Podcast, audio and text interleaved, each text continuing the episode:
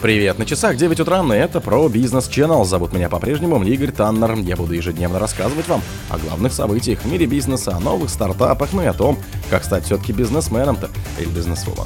Россия вернулась в пятерку лидеров по экспорту зерна в Евросоюз. Иностранных владельцев Пулковым отстранили от управления. Что же это значит? В США Крафт и Nestle добились возмещения ущерба из-за высоких цен на яйца. Суд обязал уральские авиалинии не включать в договор платные доп. услуги. Группа РУС получила активы тюменского оператора рекламы. МТС сообщила о рекордных продажах смартфонов в России с 2020 года. Спонсор подкаста Глаз Бога. Глаз Бога это самый подробный и удобный бот пробива людей, их соцсетей и автомобилей в Телеграме. Россия вернулась в пятерку лидеров по экспорту зерна в Евросоюз. Россия в сентябре экспортировала рекордный объем зерна в страны Евросоюза за полтора года с марта 22 следует из статистики Евростата. Согласно опубликованным данным, импорт российского зерна вырос на 22% за месяц и в 10 раз за год до 180 тысяч тонн. Таким образом, Россия в сентябре стала четвертой страной по объему поставленного зерна в Европу. Лидирует в списке Украина 1,2 миллиона плюс 1% за месяц. На втором месте Бразилия, затем следует Турция. Пятерку лидеров замыкает Канада. В целом товарооборот Евросоюза с Россией остается на низком уровне и импорт и экспорт значительно упали по сравнению с периодом до 24 февраля 2022. Около двух трети поставок из России приходится на природный газ, нефтепродукты, никель, железо, сталь и удобрения. Доля поставок большинства этих товаров из России с конца 2021 года сократилась, однако в отношении импорта удобрений наблюдается иная картина.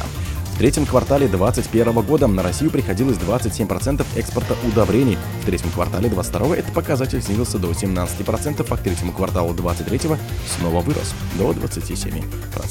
Иностранных владельцев Пулково отстранили от управления. Что это значит? 30 ноября президент России Владимир Путин подписал указ, меняющий структуру владения управляющей компании аэропорта Пулково «Воздушные ворота северной столицы».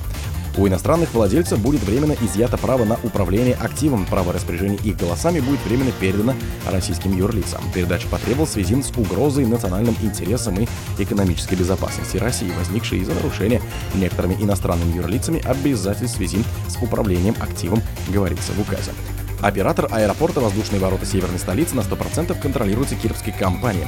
Конечным бенефициаром является несколько компаний. В 2010 году оператор аэропорта заключил соглашение о государственно-частном партнерстве с властями Петербурга и принадлежащим городу АО «Аэропорт Пулково» владеет самим имуществом комплексом аэропорта. Оператор тогда на правах аренды на 30 лет получил терминалы порта, взяв обязательство реконструировать имущество. В США Крафт и Nestle добились возмещения ущерба из-за высоких цен на яйца.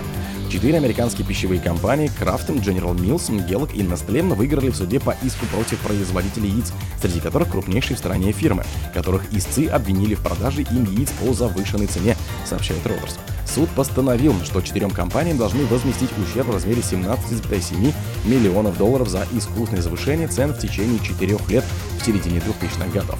Истцы в своем иске требовали сумму 31 миллион долларов. Агентство отмечает, что согласно положениям антимонопольного законодательства США, сумма присужденной компенсации может быть утроена, то есть она составит более 53 миллионов долларов.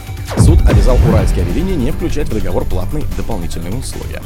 Свердловский областной суд обязал авиакомпании «Уральские авиалинии» отказаться от автоматического добавления в договор о перевозке платных дополнительных услуг при покупке билета. Об этом сообщает пресс-служба суда.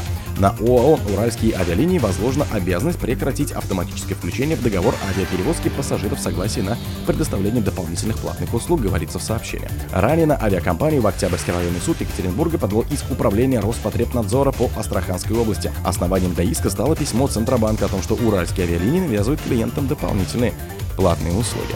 Роспотребнадзор после получения письма провел контрольную закупку авиабилетов через официальный сайт компании. При оформлении билета по тарифу промо, который предполагал перелет без питания, автоматически без согласия покупателя подключались дополнительные платные услуги. Это страхование, питание и другое. Кроме того, после оформления билета на электронную почту покупателя мне поступал договор страхования. Группа РУС получила активы тюменского оператора рекламы. Группа РУС, которая является крупнейшим в России оператором наружной рекламы, получила в управление активы Тюменской Life Plus, сообщили в РУС. Под управлением РУС с 1 декабря 2023 года переходит 100% инвентаря, принадлежащего Life Plus. По результатам сделки доля общего инвентаря компании группа РУС в Тюмени составит порядка 40% рынка наружной рекламы, говорится в сообщении. В РУС отметили, что Life Plus имеет около 1000 рекламных поверхностей разных форматов в городе. Группа заявила о намерении установить там порядка 20 новых цифровых билбордов в первом полугодии 2024 Передача контроля над активами Life Plus крупному федеральному оператору выводит наш локальный рынок на новый уровень развития и дает существенные преимущества рекламодателям, заявил собственник Life Plus Виталий Красноштанов. МТС сообщил о рекордных продажах смартфонов в России с 2020 года. На российском рынке смартфонов с января по ноябрь зафиксированы рекордные продажи с 2020 года, говорится в поступившем сообщении МТС. С января по ноябрь 2023 в России было продано 27 миллионов устройств, что больше по сравнению с тем же периодом 22 и 21 годов на 28,5 и 4% соответственно. Таким образом, отечественный рынок смартфонов продемонстрировал рекордный показатель продаж в штуках впервые с 2020 года, сообщили в компании. Главным фактором роста продаж компании считается рост маркетинговой активности ритейлеров. Аналитики считают также значимым экономический фактор в течение последних трех лет на рынке наблюдалось падение спроса из-за пандемии и перестройки логистики. Однако сейчас он постепенно возвращается к уровню 2019 года, полагают А ранее в абсолютном рекорде продаж смартфонов в России сообщили известиям со ссылкой на участников рынка и аналитиков. Источник, близкий к одной из крупных федеральных сетей по продаже электроники, рассказал изданию, что в январе-ноябре в стране было продано около 27 миллионов устройств, чуть больше, чем в 2020 году. А другие события, но в это же время не пропустите. У микрофона был Игорь Танов. Пока.